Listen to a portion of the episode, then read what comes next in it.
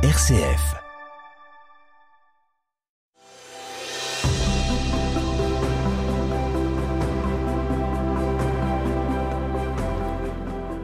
Bonjour à toutes et à tous, et au gré des Lumières du Nord, je vous invite aujourd'hui à rentrer dans le jardin clos des Béguines. Lumière du Nord, frère Rémi Valéjo. Au XIIIe et XIVe siècle, dans la Flandre, l'Artois, le Hainaut, le Boulonnais et le Cambrésis, mais aussi tout le long du Rhin, la tradition spirituelle des Béguines consonne avec les aspirations profondes du cantique des cantiques de la Bible, quand des femmes libres, d'une liberté que rien ne contraint quand il s'agit d'amour de Dieu et du prochain, font le choix d'entrer dans le mystère de l'amitié divine et de vivre un avant-goût du paradis au cœur de la cité et des occupations de ce monde. Si la tradition accorde à la vocation quasi érémitique de Marie Douany, née vraisemblablement en 1177 et morte en 1213, Marie Douany d'avoir engendré la vie simple, humble et recueillie des Béguines dans le Brabant, il est sûr que le mouvement béguinal essaime dans les Flandres et la vallée rhénane à la faveur du statut social et quasi religieux qu'il assure à des femmes, veuves ou célibataires, qui au Moyen Âge ne peuvent nullement prétendre à embrasser la vie monastique. Sa règle et ses vœux. En effet, alors que certaines d'entre elles sont encore à charge la gestion des biens de leur époux défunt, et que d'autres n'ont tout simplement jamais trouvé de parti, nombreuses sont celles qui ne bénéficient pas de la dot nécessaire pour entrer dans un monastère. D'abord désignées par l'expression mulieres religioses, puis le plus souvent appelées béguines, elles choisissent de se consacrer au service de Dieu, au gré d'une vie solitaire ou communautaire, petite communauté de douze femmes, sans être jamais liées par les lieux vœux monastiques, ni même par une règle de vie particulière. Dans les villes de Bruges, Gand, Anvers, Valenciennes, Lille, Courtrai, Malines, Liège, Cologne, Mayence, Spire, Worms, Strasbourg, Colmar et Bâle et Constance, le béguinage est d'emblée une institution au cœur de la vie civile. Vivant selon leur niveau social, de leur rente ou de menus travaux, les béguines se consacrent le plus souvent à des œuvres de bienfaisance, de secours et de réconfort auprès des nécessiteux, des malades et des mourants, telle la béguine de gris vêtu immortalisée par le peintre Roger van der Weyden et qui, dans le retable des sept sacrements, incarne l'essence de la charité au cœur de la cité. Ainsi, lorsqu'au seuil d'une église comme à la porte d'un couvent, le mendiant rencontre une béguine et qu'il s'exclame Du pain pour l'amour de Dieu, il n'exprime pas seulement une requête, mais une salutation à l'adresse de celle qui, par générosité, se confond avec ce qu'elle prodigue aux plus démunis de la cité, la charité. Suscitée par le plus grand des commandements, à savoir l'amour de Dieu et du prochain, d'après l'Évangile selon saint Matthieu, la ferveur des béguines s'enracine dans une vie de prière qui, au gré d'une poésie mystique, leur donne de faire un voyage jusqu'au fond de l'âme. Inspirée par les saintes écritures et la tradition des commentaires d'Augustin, de Grégoire le Grand et de Bernard de Clairvaux, mais aussi par l'art courtois des troubadours, des trouvères, ce qu'on appelle les Minnesänger le long du Rhin, les béguines, telles Béatrice de Nazareth, Edwige d'Anvers et Marguerite Porrette, font ainsi le plus aventureux et périlleux des pèlerinages pour atteindre le rivage du mystère divin. Elles désignent, dans leur poésie, grâce à des images précieuses, et parfois même au-delà de toute image, figure ou langage, le jardin clos, l'ortus conclusus de la tradition du Cantique des Cantiques, le jardin clos de l'âme, où demeure celui qui est tout à la fois la source et le sommet de la vie chrétienne, le Christ lui-même. Dans la vision du verger spirituel, Dieu s'adresse à Advige d'Anvers sous les traits de l'amour. Mine, qui est le Christ lui-même. Je cite Advige.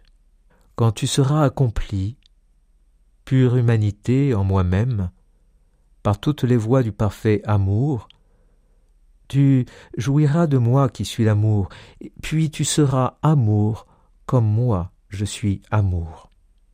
Tel est ce que dit le Christ à Edwige. Cependant, cette liberté d'expression mystique et poétique des Béguines trouble et inquiète les autorités ecclésiastiques, qui, pour euh, s'assurer de leur orthodoxie, les somment d'être accompagnés par des frères mendiants, des franciscains et des dominicains. Après une apogée à la fin du XIIIe siècle, l'essor du mouvement commence à s'infléchir, suite notamment au procès intoté à Marguerite Porrette en 1310 et au décret disciplinaire du Concile de Vienne en 1311. Néanmoins, en Flandre, les béguinages perdurent jusqu'au XVIe siècle et connaissent un renouveau au XVIIe siècle avec la contre-réforme. C'est ce dont témoignage notamment le béguinage de Bruges. Mais je vous invite à rentrer dans cette atmosphère du béguinage, non pas seulement au gré de ce grand parterre du béguinage de Bruges avec ses tulipes euh, en février, mais avec cette musique qui a inspiré les béguines et dont la poésie consonnait parfaitement avec l'art des trouvères, des troubadours, des Mitzenzanger.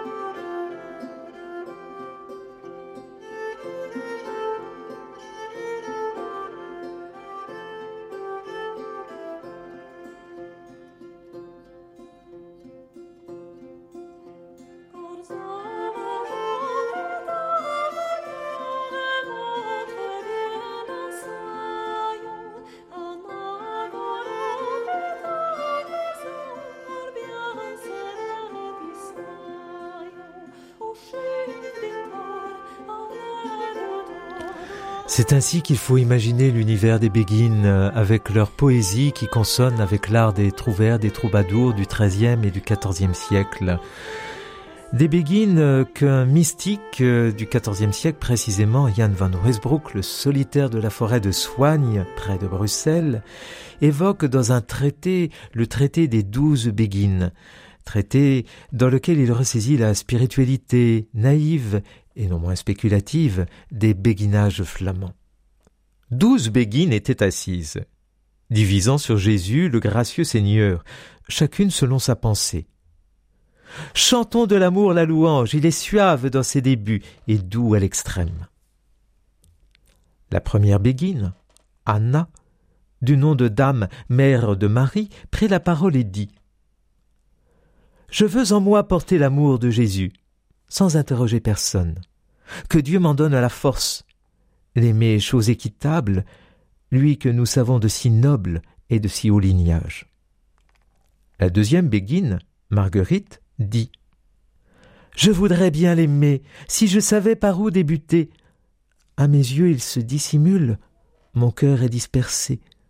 Souvent je me confesse et plaide coupable, et vivant incessamment dans le souci.